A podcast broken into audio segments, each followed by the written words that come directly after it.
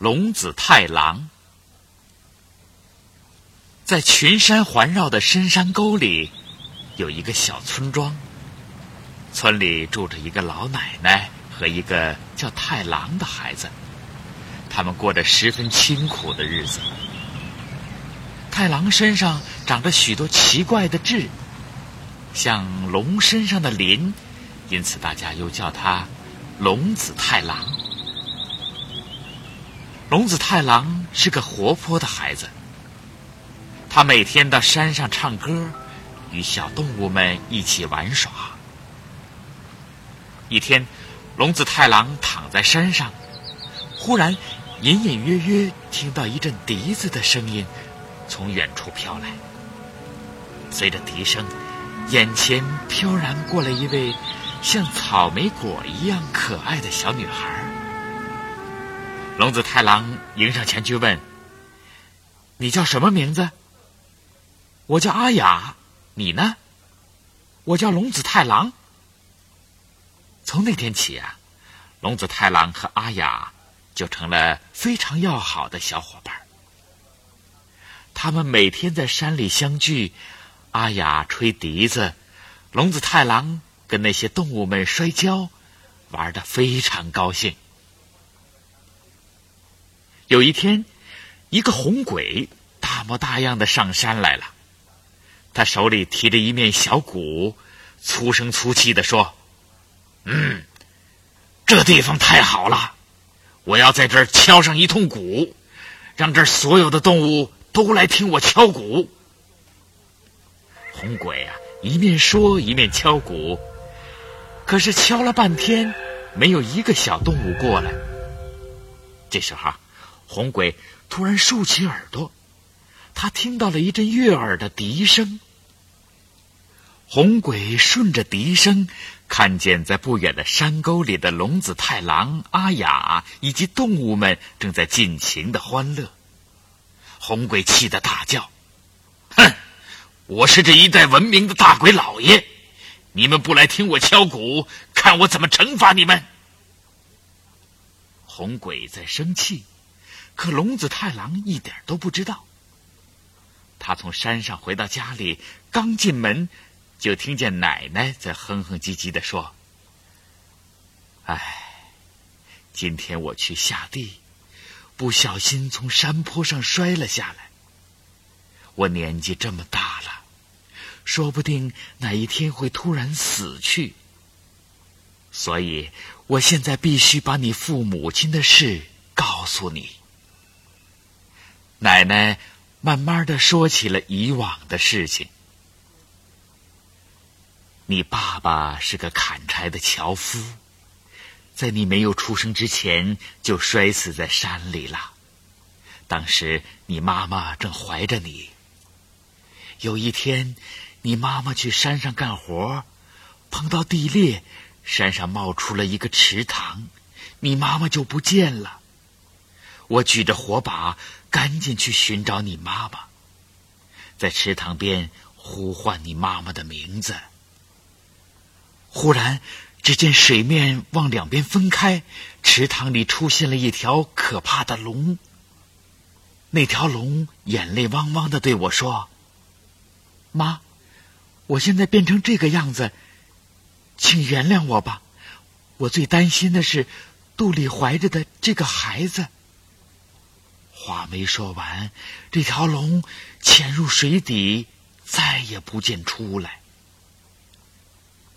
过了三个月，有一天我去河边洗菜，看见河上飘着一只用树枝编的大筐子，里面装着个小男孩。我招呼了一声，那筐就飘到我跟前来了。男孩手里捧着一个透明的圆球。胖娃娃不停的舔着那圆球，我抱起这胖娃娃，发现它胳肢窝下边长着像鱼鳞一样的痣。这个胖娃娃就是你呀，龙子太郎。这个透明的圆球很快就舔完了，我抱着你到池塘去，又呼唤你妈妈。不一会儿，池塘的水又分成了两半儿。你妈妈已成了一条瞎眼龙，手里拿着一个透明的圆球，对我说：“这里还有一个球球，就让孩子舔着它长大吧。”从此以后啊，你妈妈就再也没有出现过。听完老奶奶的故事。龙子太郎热泪盈眶，他说：“奶奶，我妈妈肯定还活着，我要去找妈妈。”奶奶说：“你还是个孩子，要出远门还早着呢。”就在这个时候，村子里突然有人大叫起来：“不好啦！阿雅被红鬼抓走了！”龙子太郎的心顿时被揪得紧紧的。天刚刚亮，龙子太郎怀里揣着老奶奶做的饭团子，对老奶奶和阿雅的爷爷说：“你们放心吧，我一定要把阿雅找回来。我还要去找我妈妈。”山上的动物伙伴们知道了这件事，纷纷过来表示愿意帮忙。野猪出了个主意。让太郎先找到天狗，天狗给太郎魔力，使他成了一个大力士。太郎穿过长满青苔的老林，来到一座陡峭的悬崖上。那里竖着一扇高高的大红门，这就是红鬼住的地方。只听见一阵阵咚咚咚的敲鼓声。原来是红鬼在那里高兴的敲鼓呢。太郎上前大吼一声：“喂，红鬼，快把阿雅交出来，不然我就对你不客气。”红鬼连忙说：“阿雅不在我这儿，她已经被黑鬼带走了。黑鬼住在哪里？从这里往北走，在最北的岩石山里。不过，你要是到了那里，也就没命了。”龙子太郎不理红鬼这一套，准备去找黑鬼。谁知红鬼趁龙子太郎不注意的时候，拿起一把菜刀要去杀太郎。龙子太郎一把抓住红鬼，把他摔出去老远，正好雷公一个霹雳，把他给炸死了。龙子太郎继续赶路，朝着黑鬼藏身的铁山前进。这里到处是断崖绝壁，前面还有一座被浓雾包围着的黑石山。忽然，龙子太郎听到了一阵熟悉的笛声。难道阿雅在这里？太郎心里想。周围的雾散了，阿雅真的出现在断崖上。龙子太郎兴奋的叫喊起来：“阿雅！”我是来消灭黑鬼、救你出去的。刚说完，大地轰隆隆直响，周围的岩石噼里啪啦的开裂，石块直往山谷里滚。啊！黑鬼来了！龙子太郎，快到这里来！阿雅拉着龙子太郎的手跑进了岩洞。黑鬼走进岩洞，看到龙子太郎是生人，就要杀他。阿雅连忙说：“他是我哥哥，不许你杀他。”黑鬼说：“好啊，那我们来比试比试，看谁的本领大。”说着，黑鬼变成了一头大野猪，向龙子太郎猛扑过去。但龙子太郎摇身一变，变成了一只小蜜蜂。突然，蜜蜂飞进了野猪的耳朵里。野猪猛烈的翻着跟头，从断崖上滚了下去。只听见轰隆隆的一阵响声，从山谷里升起一团团乌云，最后凝聚在一起，变成了一块鬼形的黑岩石。龙子太郎又恢复了原形，消灭了黑鬼，为民除了害。龙子太郎与阿雅高兴的跳起了舞蹈。黑鬼的山洞里藏着许多金银财宝，龙子太郎把金银财宝分给了当地的老百姓，老百姓高兴极了，流着眼泪向龙子太郎道谢。龙子太郎让阿雅骑着一匹小白马先回家去，他自己背起一袋米，继续去寻找他的妈妈。有一天，龙子太郎路过一个池塘，看见水里有一条大蛇。他没有见过龙，他想，这会不会就是我的龙妈妈呢？妈妈，妈妈！龙子太郎呼唤起来。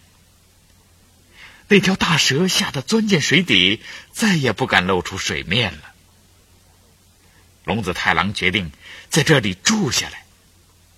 他每天到池塘边去呼唤妈妈。终于，大蛇被感动了，钻出水面，对太郎说：“天边有个湖，住着一条龙，不知是不是你妈妈？”